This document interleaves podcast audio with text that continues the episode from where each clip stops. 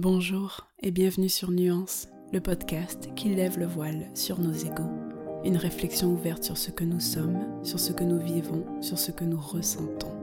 Lorsque je dis nous, je parle de toi, de moi, de l'incroyable diversité qui fait de nous des êtres humains. Je suis Leslie et je te propose d'explorer des pistes de réflexion pour nous ouvrir à nous-mêmes et aux autres, pour prendre du recul et pour mieux nous comprendre.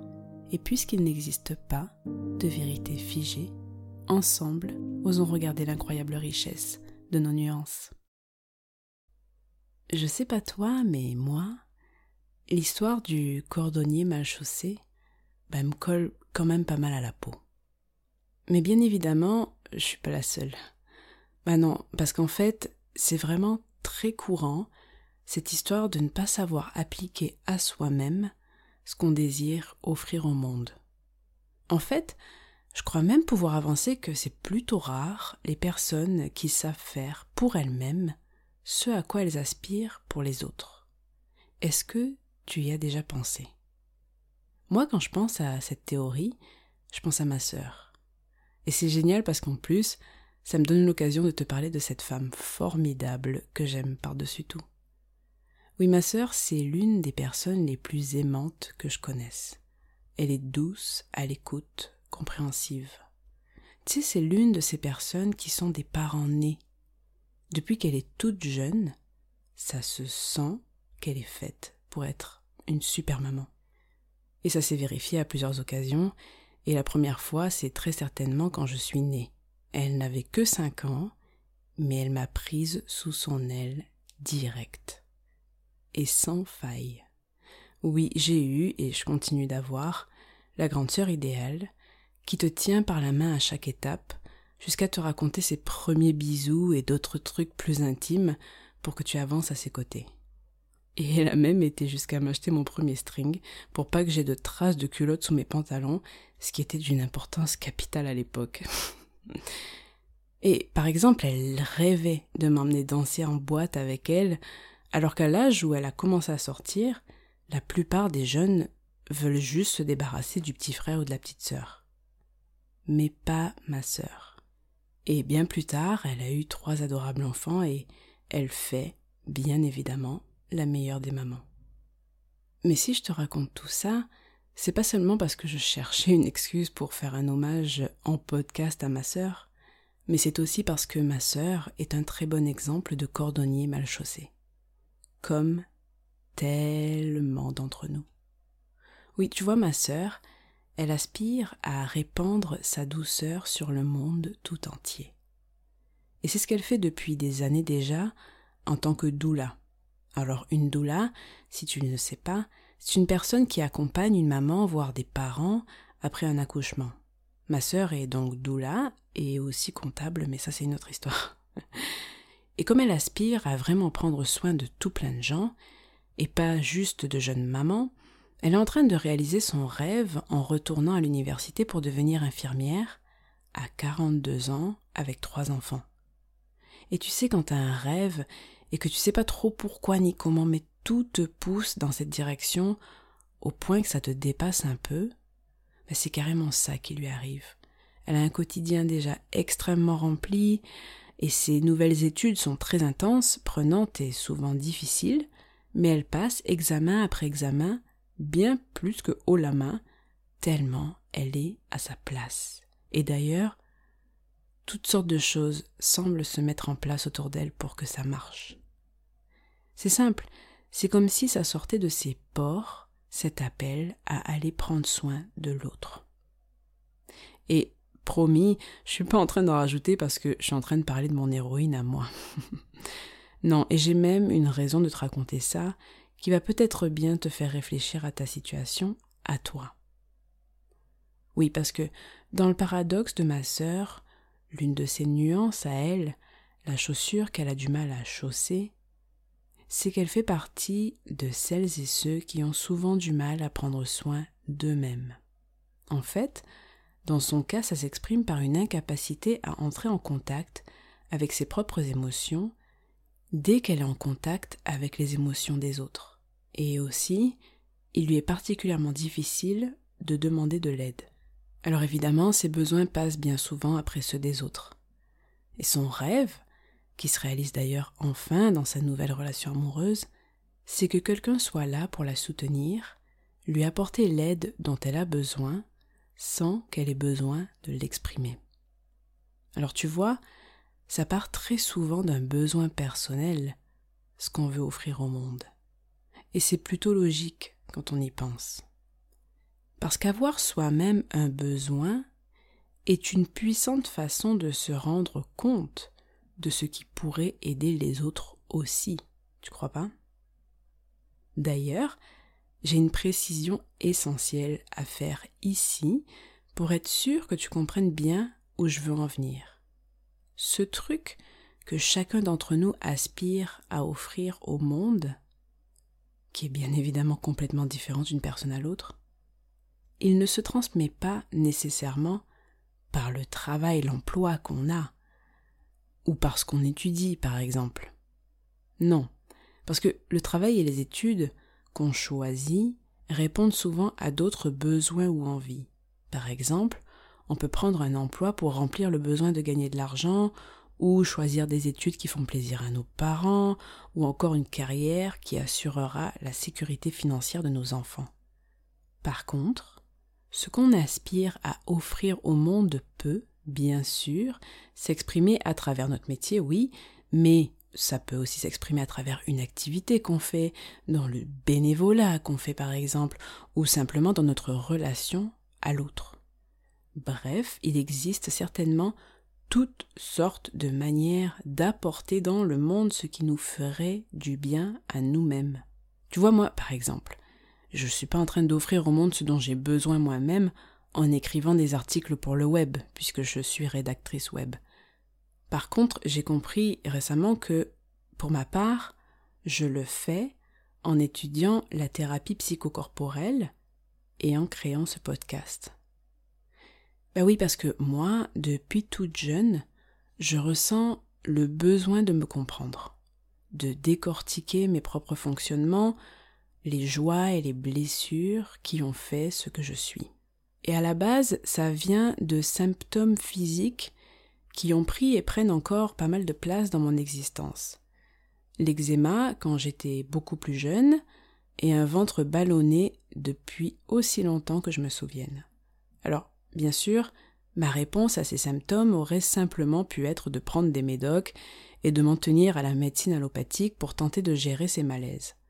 Mais d'une part, je viens d'une famille où on a bien conscience de l'impact du mental sur le corps et vice-versa, mais aussi ce sont précisément deux symptômes que la médecine allopathique ne comprend pas.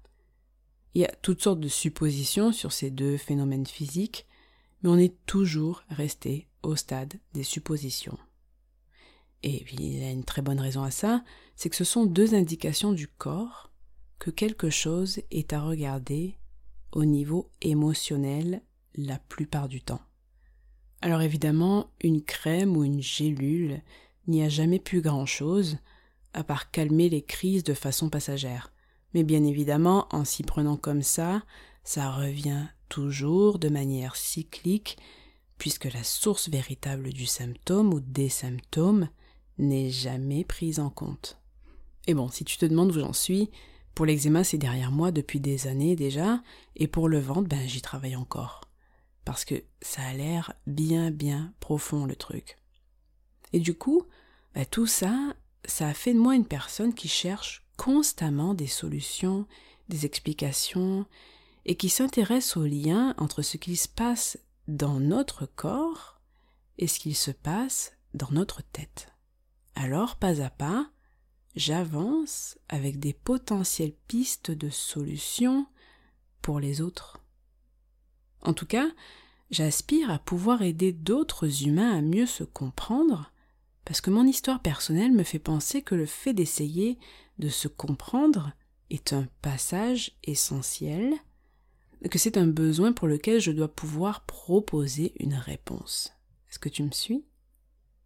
Alors pour t'aider dans ta propre réflexion, si tu vois pas comment ça peut s'appliquer à toi, cette histoire de vouloir offrir au monde ce dont on aurait besoin soi-même, je te dirais de regarder du côté de tes aspirations les plus profondes. Alors peut-être que tu peux aller voir du côté du métier que tu voulais faire quand tu étais enfant, si cette idée venait vraiment de toi, ou peut-être euh, dans la manière dont tu abordes les autres, ce que tu as envie de leur transmettre ou pas. Et souviens-toi d'un autre point très important. C'est pas toujours aussi évident que pour ma sœur et moi, par exemple, cette histoire entre ce qu'on veut offrir au monde et ce dont on a besoin soi-même. Je pense par exemple à des personnes euh, qui, dans leur rapport aux autres, s'appliquent à ne jamais être intrusives. Euh, elles respectent les silences des autres, ne posent jamais de questions trop personnelles, et du coup, elles peuvent avoir une présence vraiment réconfortante dans les moments où on n'a pas envie de se livrer, d'expliquer ce qu'on ressent. Et ce genre de personnes, ben, il y a de grandes chances qu'elles adoptent cette attitude avec les autres, parce que c'est ce qu'elles espèrent aussi des autres qui lui foutent la paix. Donc tu vois où je veux en venir? C'est tout simplement quelque chose qu'on propose naturellement aux autres, à notre environnement, à ceux qui nous entourent et, et plus, parce que c'est ce qu'on espère nous-mêmes, pour nous-mêmes. Pour te donner un autre exemple, ça me fait penser à un ami à moi qui se lance dans toutes sortes de combats politiques. Dans le monde, il prend position de manière claire et tranchée, et je pense bien que ça lui donne une impression de contrôle. Et ça, ben, c'est sa manière à lui de répondre au fait que ses propres besoins n'ont pas été écoutés quand il était enfant. Alors il se bat pour d'autres il lève le poing pour défendre d'autres causes que la sienne, et ça doit très certainement le rassurer quelque part.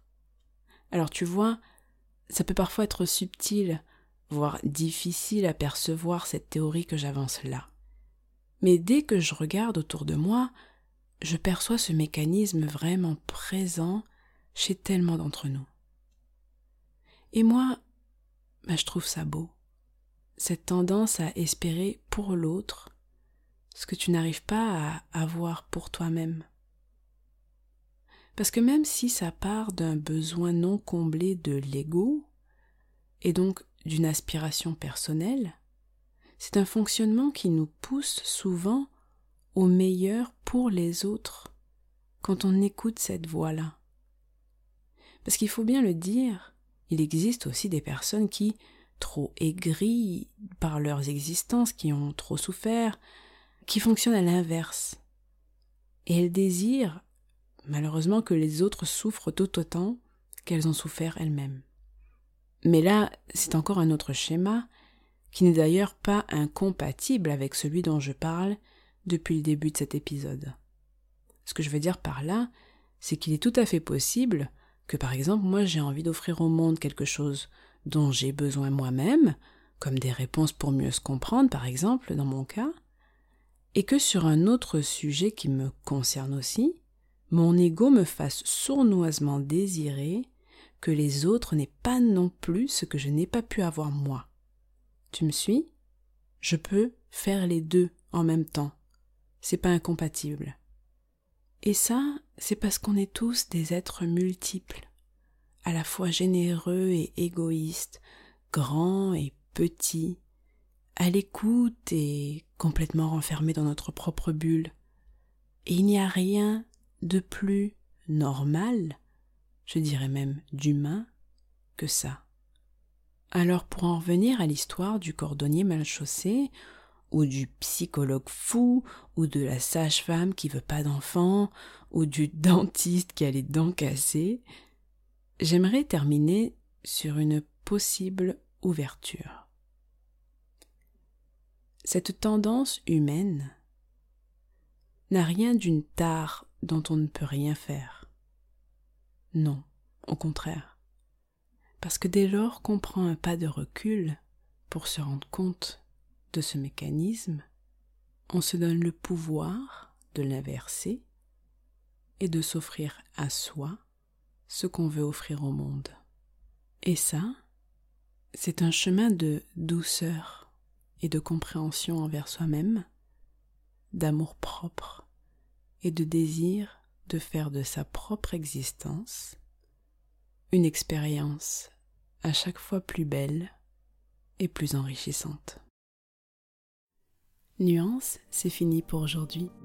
Tu sais, mon intention avec Nuance, c'est de te permettre de prendre un pas de recul sur toi-même et sur ceux qui t'entourent pour qu'ensemble, pas à pas, nous arrivions à un peu plus de souplesse et d'indulgence les uns avec les autres. Alors si ton écoute t'a fait penser à quelqu'un ou quelqu'une, n'hésite surtout pas à lui transmettre, histoire que vous puissiez en discuter ensuite, pourquoi pas.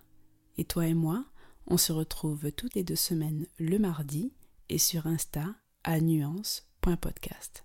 À très vite